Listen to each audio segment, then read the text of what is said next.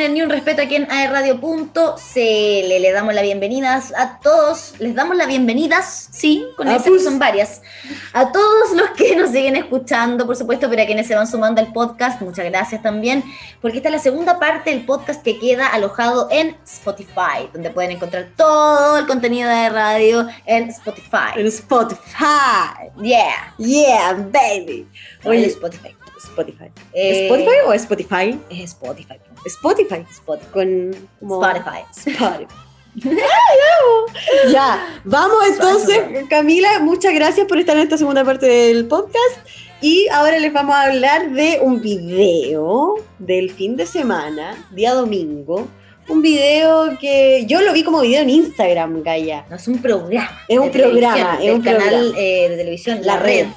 Eh, se llama Pauta Libre. Generalmente están Mirna Schindler, José Antonio Neme, Alejandra Matus y Mónica González. Pero ahora hay como otras dos periodistas que están ahí que no, sorry, pero no me acuerdo los nombres. Bueno, la cosa es que el capítulo del domingo sí, estaba, eso sí, Alejandra Matus, José Antonio Neme y Mirna Schindler en la conducción. Y de invitado estaba el senador Carlos, Carlos Larraín. Larraín. Y estaba este senador invitado para hablar de la situación interna de RN, partido en el cual él milita. Y resulta que la idea, bueno, era hablar de lo que estaba pasando con la candidatura de Mario Desborde y la crisis interna de RN, que renunciaba mucha gente, pero eso no es lo importante, porque lo importante es que la Alejandra Matus, de Matus a Matus, aquí de Matus Chile escribe, a Alejandra Matus. Sí, se tomaron las la Matus, se tomaron el programa de hoy. Muy bien. Eh, bueno, nada que ver entre ellas en todo caso, ningún parentesco. Solo que son periodistas ambas y mujeres. Y eh, bueno, la cosa es que eh, Alejandra Matus lo llevó al tema de Martín Larraín, su, Su hijo. a quien, recordemos, estuvo involucrado en un accidente en el cual él iba manejando en estado de ebriedad, con resultado de muerte de la otra persona. Hernán Canales. Hernán Canales. Alejandra Matus le preguntó eh, derechamente por ese episodio, lo llevó para allá. Y este hombre. Pero sabéis que yo creo que esa fue como la muestra de todo lo que un sector de nuestra sociedad es. Eso de, oye, ¿qué te crees que me vas a preguntar a mí de esto? Porque recordar que él siguió siendo senador de la República. O diputado, ya me, perdí, pero creo que senador.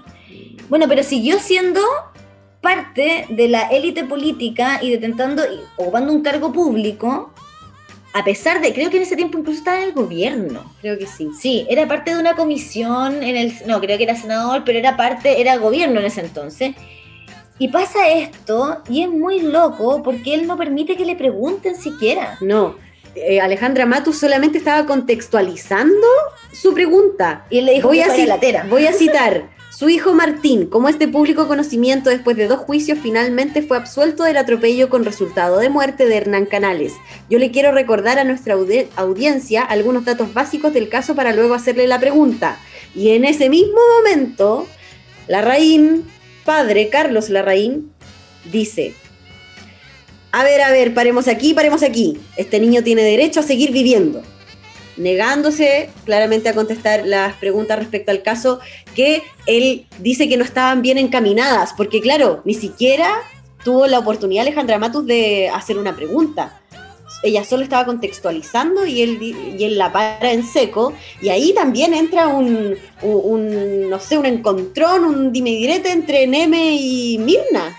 Es que José Antonio Neme creo que no está en el estudio, él está fuera. Sí, fue muy loco porque generalmente es José Antonio Neme el que conduce, Conduce, sí. ese programa.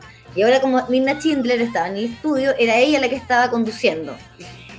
Y claro, se produce todo este enredo hasta tole tole porque además Mirna Schindler entra en el, en el papel de, bueno, déjame mediar a mí, pero además... Carlos, usted sabe que nosotros tenemos una relación de mutuo respeto Claro. y que nosotros hemos compartido y que yo fui la que le extendió la invitación a este programa, por lo cual le agradezco muchísimo. O sea, como excusándose también por la, la no pregunta. la no pregunta que no había ocurrido, bueno, y pidiéndole que por favor le permitiera a Alejandra Matus hacer la pregunta. Bueno, es muy loco todo, porque ahí, insisto, hay una cuestión de cómo no se le va a poder siquiera preguntar por algo a una persona y automáticamente se cree dueño del espacio en el que está de invitado. Yo creo que esa sensación, además de agradecerle tremendamente una y otra vez al aire al invitado por estar ahí, lo encuentro muy loco. Mm. Porque es como una cuestión, bueno, ¿Estás aquí para que le hagan preguntas o para que le agradezcamos por haber querido venir a conversar? Mm.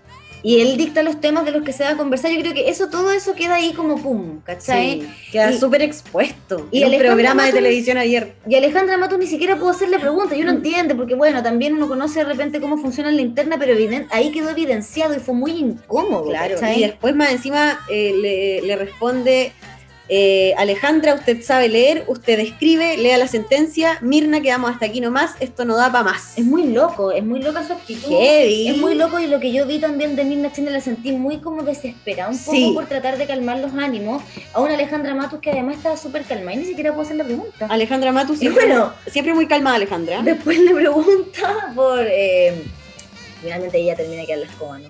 Que es eh, cuánta plata él le pagó o le habría pagado a la familia del, de Canales eh, por, no sé, y ahí como que se corta, no sé, pero me imagino que la intención era porque las cosas quedaran así como quedaron. Y es muy loco que, que nadie nunca le haya hecho ninguna pregunta relacionada a esto. Y aquí lo digo desde, yo sé que soy una persona que trabaja incluso, eh, soy en, en medios de comunicación, tú también, ¿cachai? Nos enfrentamos a entrevistados y es muy loco cuando no hay nadie que haga esa indagación más allá, porque a lo mejor en un programa en el que se va a hablar de un tema determinado y ya está. Pero como la única periodista es una periodista que ni siquiera vive aquí. Alejandra Matus vive allá en Estados Unidos. Y ella es la única que hace las preguntas. Sí. Bueno, y, Es muy loco, y, ¿sí y o así, no? y esas son la- lo que dice después Matus. Eh, cito nuevamente, la desigualdad ante la justicia es un tema político y por lo tanto tenemos todo el derecho a hacerle estas preguntas. Porque él también, eh, Larraín, eh, decía que vino a hablar de política y, la, y, toda la cosa. Muy, muy terrible lo que ocurrió. Eh, no, me sorprende porque yo creo que igual acá en Chile estamos acostumbra- acostumbrados a que la clase política responda lo que quiere responder nomás. Y bueno, por eso estamos como estamos.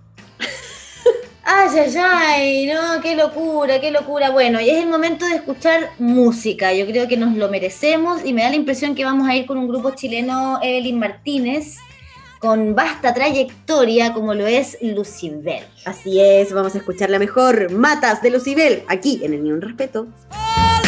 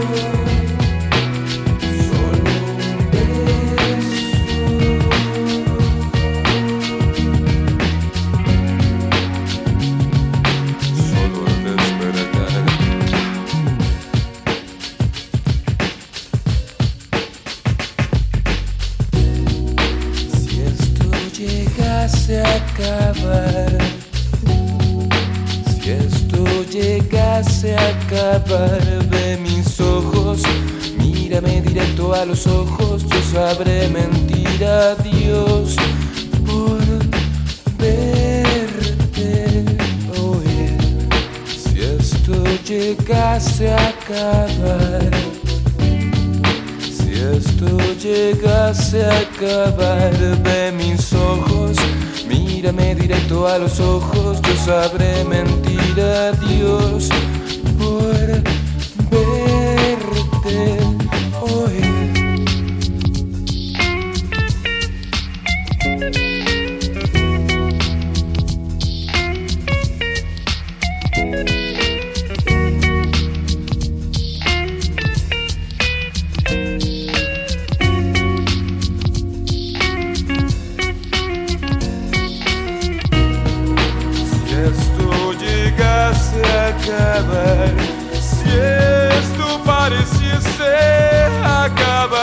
mira mis ojos, mírame directo a los ojos, yo sabré mentir a Dios por verte hoy.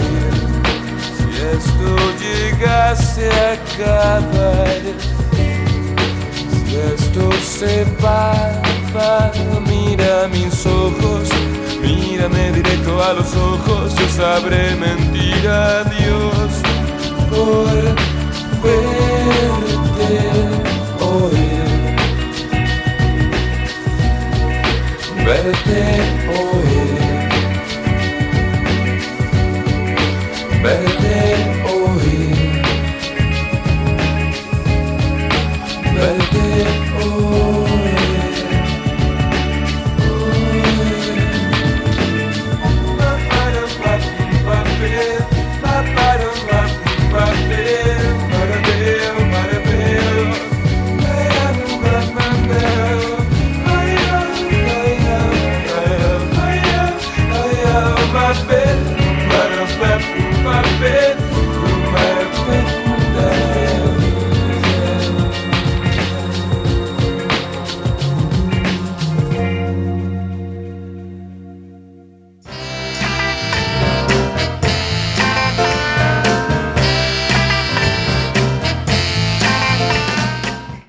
De regreso, ahí estábamos escuchando a Lucibel con Matas. Me encanta, me encanta un paseo por la nostalgia. Oye, y nosotros ahora vamos a hacer un paseo por los audiorelatos, los audiolibros que ustedes han estado escuchando y disfrutando todos los miércoles aquí en el Ni Un Respeto, en realidad los miércoles de esta temporada de verano.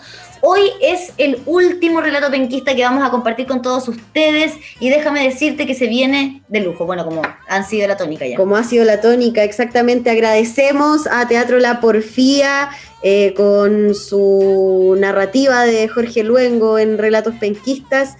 Y ahora los vamos a dejar con el último relato de esta serie que se llama Voluntades Fúnebres. Esperamos No. que lo disfruten, que estén muy bien. Desde ya agradezco a Elian, agradezco a Camila, me agradezco a mí misma por haber estado en este programa. Ella, agradecida de la vida. Y de todos ustedes, nos encontramos nuevamente el día viernes en el último capítulo de esta temporada de verano del Ni Un Respeto. Así que todavía tenemos tiempo para decirnos adiós, chiquillos. Muchas gracias. Gracias a los amigos del Teatro La Porfía por haber estado con nosotros todos los miércoles.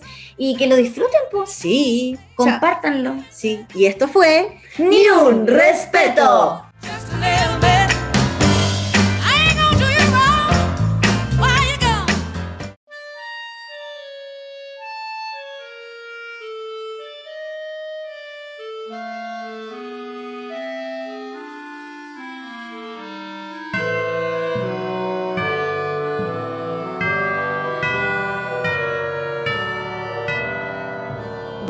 Fúnebres. Jorge Luengo Espinosa.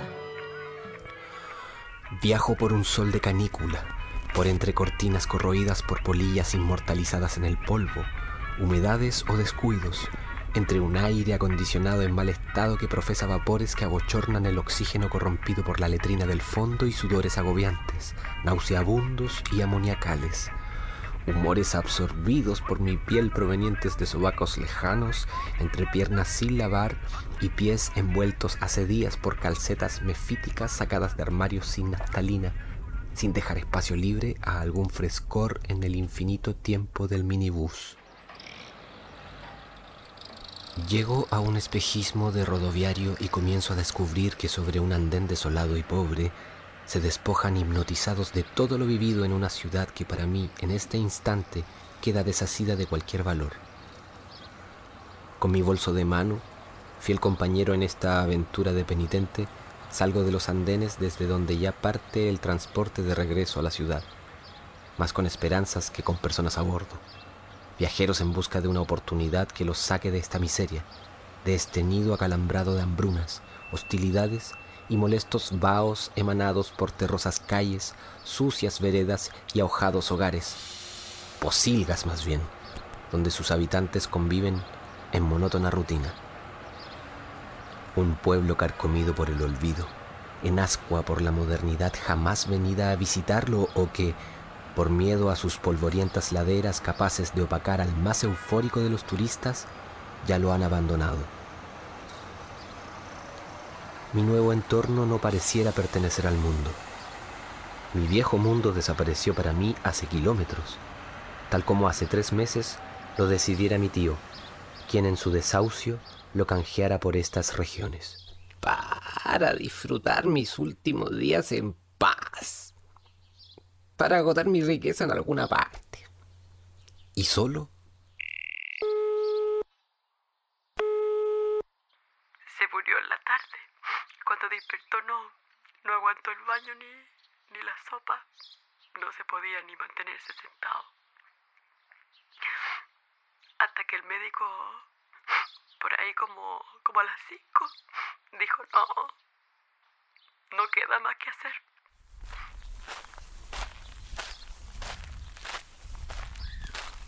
Cruzo a una señora cargada con bolsas y de andar pausado.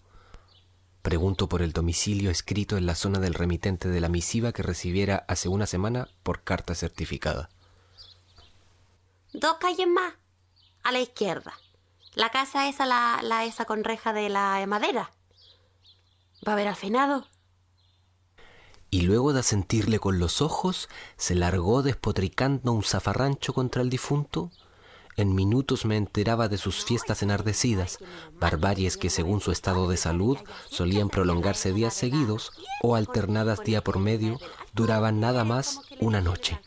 Prostitutas que, venidas desde pueblos cercanos a engrosar la lista de las que ya habitaban el lugar, se enriquecían los bolsillos con propinas abundantes por parte del enfermo, o clientes cuya frecuencia y variedad les obligaba a mantener sus sexos atentos.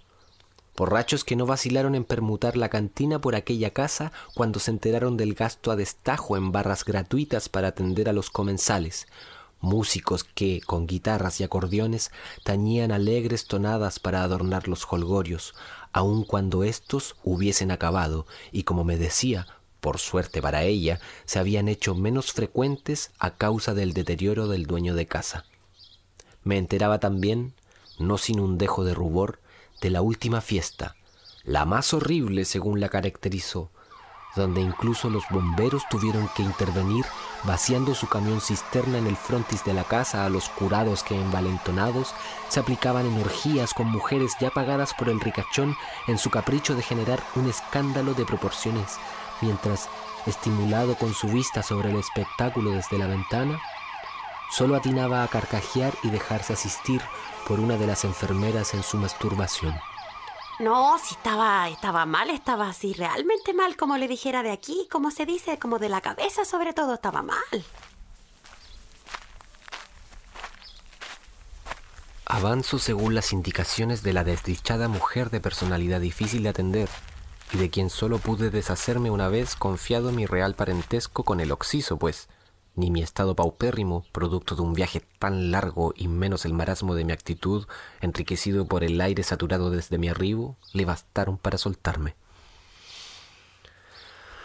Un balaustre en madera apenas erguido sobre arbustos sin escardar, desequilibrada a punto de desplomarse y teñida de barniz, tal como lo esparciera un aprendiz de carpintería, me da la bienvenida al antejardín de la casa, para una vez cogida la manilla gastada en pátina, lograr abrirme un espacio.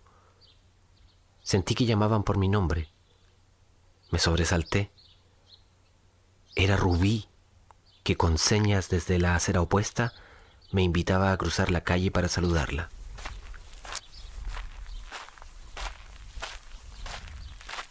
Retrocedo y la alcanzo, la curiosidad que provoca en mí la vida de esa mujer de medio siglo, pareja de mi tío durante años mientras cuidaba a su hijo.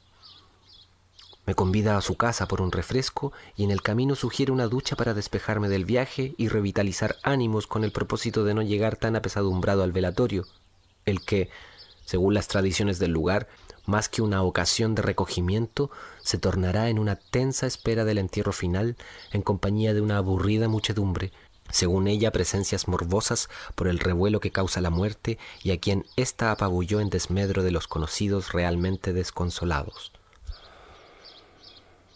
Reconozco que el silencio entre nosotros, favorecido por el desierto, me incomoda. Que nos incomoda a ambos, como si la calma abismante nos aprisionara y no dejara fluir diálogo alguno. Así que, con dotes de encuestador sacados de no sé dónde, trato de indagar en ella, su pasado, aún no del todo conocido, su presente, en qué está, qué hará, en fin, preguntas que suenan a prefabricadas antes de viajar, pero que, sin tratar de herirla, son meros intentos por volver a una relación, si no de amistad, al menos de una complicidad que, enterrada por los años, me lleva a la época en que solía desearla escondidas. El resultado es positivo, se larga en su perorata y entre varios temas evocados, me interioriza en la relación que mantuviera con mi tío. Que si nos acostábamos. No, al principio no. Era trabajo nomás. Hasta que me embaracé. Y él me cobijó. Y cuando volví al club, mantuvimos esa cercanía. Yo me acuerdo que comenzó a frecuentarnos bien seguido. Iba casi todos los días. Y recién ahí, ahí fue que recién nos acostamos. Eso sí que a tu tío yo no, yo no le cobraba. Él como que se puso así, envició, se envició con nosotras, yo creo. Pero, pero ya, ya sin organizar la fiesta a sus socios de antes.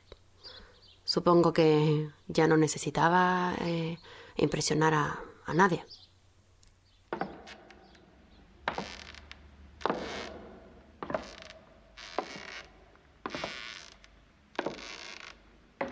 Arribamos a su casa, guarida momentánea, me explica, durante el tiempo agónico de mi tío, hospedaje además de sus compañeras y de quienes arribaron hace días en vista del evento funerario. Desnudo, dispuesto a sumergirme en un indicio de bañera, escucho desde afuera. ¡No hay agua caliente! Una vez listo, quiero volver al velorio caminando por las calles empolvadas hasta la casa de mi tío. Quiero partir, adelantarme a la muchedumbre, pero Rubí me detiene. Me insta a no abandonarla sin antes prepararnos unos mates. Me entero del deseo de mi tío, egoísta a lo mejor, de no tener visitas ajenas en su funeral, prescindiendo de todo aquel que alguna vez fuera su amigo, pareja o presumiera de conocerlo, o por simple deferencia pretendiera acompañarlo en su lecho mortuorio. Solo quería hacerse acompañar por aquellos que estuvieron con él estos dos meses y medio, llegando incluso el finado a preparar una lista de invitados, cual matrimonio o evento de linaje, y cuya evidencia me la señala Rubí, sacando de su cartera entre cachureos una nota envuelta y arrugada por los días. Bomberos, cantina, Rubí y las muchachas, familiares. Sentí morbosamente por primera vez desde el funesto anuncio la curiosidad en su herencia rozagante de millones, si es que acaso ya no estaban despilfarrados por completo. Tuve de golpe la necesidad de preguntar por el codiciado tesoro sobrante, aquel que por falta de vida no tuviera la oportunidad de gastar o simplemente, de tanto acaudalar dinero, no existiera festividad ni arrumacos de epifanía capaces de adjudicárselo. De uno en uno me acerco saludando y agradeciendo, partiendo por las amigas conocidas en las desaforadas juergas citadinas con mi tío como insigne protagonista, pasando por otras llegadas desde caseríos cercanos, presentadas por Rubí y que de acuerdo a ella asistieron a mi tío en su estadía acá, hasta quienes, sin importar tanta formalidad, supongo, son pobladores provenientes de la cantina por los semblantes rosáceos y bomberos de los perfiles y cuerpos más fornidos. Lo siento mucho. Paso a mejor vida. No se preocupe, todo va a estar bien. No somos nada. Tranquilidad. Que esté muy Mi bien. más sentido pésame. Si necesita algo, Lo lamento mucho. no somos nada. Nada que decir. Se fue para el patio Los Callados. Yo no sé qué se dice. Que le vaya bien. Lo lamento. Lo siento mucho. Él era especial. Se nos fue. Así es la vida. Escasas fueron las oportunidades para conocer de cerca la indómita y peculiar personalidad de quien en este momento yace pétreo envuelto en maderas de pino, tanto por la distancia en que nuestros padres, únicos dos hermanos de su generación, se desenvolvieran entre ciudades lejanas, como por la funesta suerte que corrieran estos ejemplares de similar sangre. Pero si muero mañana, acaso pasado mañana, vaya por cielo sin nube, baje en una semana donde nadie por mí quiera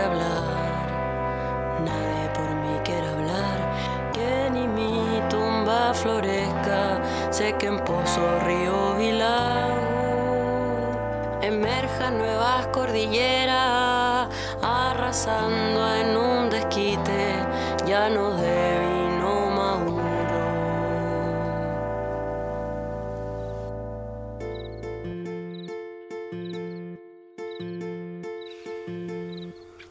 asombra la escena cuyo telón es cubierto por la morada póstuma que soporta botellas de aguardiente, fudres y licores de variadas especias. Comenzaba el tráfago de vasos por quienes acudían al lado opuesto de la improvisada cantina. Los allegados se alejaban cada vez más de los objetivos parroquiales recalcados por quien a primera hora debía dar el responso, pero que justificaban en alusión a la consabida voluntad del muerto tener un puente a la ultratumba que fuera espejo de su caótica vida. Los ánimos inflamados, disfrazados en fuertes alcoholes, ensalzados por lo que la muerte es capaz de permitir, dieron lugar a un festín de proporciones épicas a tal punto de encontrarme entusiasmado en danzas venidas de salvajes lupanares con la mujer de los reclamos, las reprimendas y los juicios de valores a los vicios, los que ahora profesaba sin ningún pudor, dejándose toquetear sin sobresaltos y estirando sus manos hasta donde su moral antes no le permitía. Los presentes se afanaban en impresentables posturas lujuriosas, se enredaban sin tapujos, los más osados en rincones inaccesibles a la vista de los que, en menor grado, se alborotaban entre bailes amenizados por lugareños, quienes, con acordeón e improvisadas cajas percutoras, tañían irreverentes figuras de pentagrama para acompañar los coros osados en oda al durmiente tío. Me acerqué a Rubí resoluto y sin titubeos para preguntarle sobre la herencia, la cual una vez enterrado el cuerpo se realizaría en las próximas horas, sería lo único pendiente respecto a mi persona. Los recuerdos parecían desvanecerse, costaba hilvanarlos, atar los cabos de las acciones desde que tocara el tema de la herencia, hasta encontrarme enredado en las sábanas con Rubí y despertar en su cama. Todo esfuerzo parecía de proporciones en mi acalambrada memoria. En efecto, después de mi comentario envalentonado, no fue mucho lo que me explicó, sino que asintiéndome con una mano y con la otra rodeándome de lleno la cintura, desafiante me susurró al oído para invitarme a su lecho amatorio. Yo no hago nada gratis. Además, si por lo menos tuviera aparecido aquí cuando él estaba vivo. Pero no, nada de eso. Con suerte viajaste a verlo cuando ya estaba tieso. Tu tío lo dejó todo antes de morir. Él conocía mi necesidad, él sabía lo que yo le debo al banco y quería ayudarme. O por lo menos darme lo suficiente para yo poder vivir unos meses después de su muerte. En mi cara, burlescamente, reconocía mi escualidez. Dejé de despotricar contra quien consideré una perra, no por su oficio, eso nunca lo hubiera pensado, sino por la actitud aprovechadora que al fin cobraba frutos. Le creí, se lo dije incluso, a regañadientes, rabioso, envidioso por la dicha que le tocaría gozar, que me robaba sin tapujos lo que legalmente me hubiese correspondido a mí, el sobrino, cuando sin permitir que terminara, agarró con sus manos mis mejillas para besarme a destajo, sin dejar que me librara, aunque tampoco pensé en oponer resistencia, y apasionada, con su boca en la mía, sentí el calor de su lengua revolcarse. Yo soy tu herencia. No entendí demasiado o no quise hacerlo. Por primera vez se presentaba la oportunidad de poseerla, de hacerla mía. Nos batimos en desordenadas colchas atestadas de pulgas, enredamos nuestros cuerpos ardientes sin prejuicios y, ansiosos de frotar nuestras carnes, nos encauzamos en una lucha que desplegó, al menos en mí, la inmensidad de una lujuria antes evidenciada solo en miradas y deseos ocultos y que perduró hasta entrada la mañana, cuando las energías faltaron y el desvanecimiento se nos apoderó para entregarnos al sueño de los placeres vividos.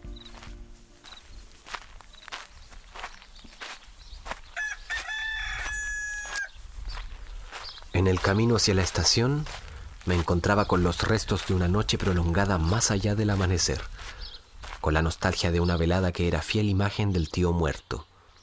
Borrachos trastabillando, unos apoyándose sobre otros ligeramente en mejor estado, algunos parecían proseguir la fiesta y gritaban frases de algarabía, o los más acabados, extenuados, se lanzaban en el primer lugar que encontraban para dormir, sin importarles la suciedad, el calor o la apariencia de las ropas gastadas y vomitadas. Entre tales personajes divisé al párroco, a quien preferí esquivar apurando el paso. No estaba en condiciones de recibir sermones, aunque fuesen bien merecidos por mi ausencia a un funeral que, según los comentarios escuchados durante el trayecto, habíase semejado más al entierro de un cuerpo de disidente en dictadura, pues si los sepultureros que yacían igual de resecos por el alcohol que cualquiera de los habitantes del pueblo, no tuvo el eclesiástico más remedio que, ayudado por un par de ebrios a los que pudo convencer con la recompensa del vino de la sacristía, tomar él mismo el cuerpo en sus manos y, sin ataúd para no incrementar el peso de la mudanza, llevarlo en sus hombros hasta el pedazo de tierra apenas cavado por los hombres somnolientos y descargarlo. Es decir, le dejó caer en el más pagano acto, sin oratorias ni remembranzas en su nombre, y una vez allí, con brazos y piernas destartaladas, mirando en cualquier dirección, le cubría sin piedad con la ayuda de los otros dos en una tarea que le llevó incluso a enterrar la cabeza mediante golpes de palas, con el propósito de impedir que quedara a ras de suelo con su inexorable descomposición a la vista. Y luego dejar que los borrachines, usufructuaran del montículo de tierra donde se tendieron sin preguntar acerca del zumo ofrecido por el párroco. Si venías por la herencia, estamos listos. Esa era la voluntad de tu tío. ¿Y tú? Tú quedaste satisfecho, ¿cierto?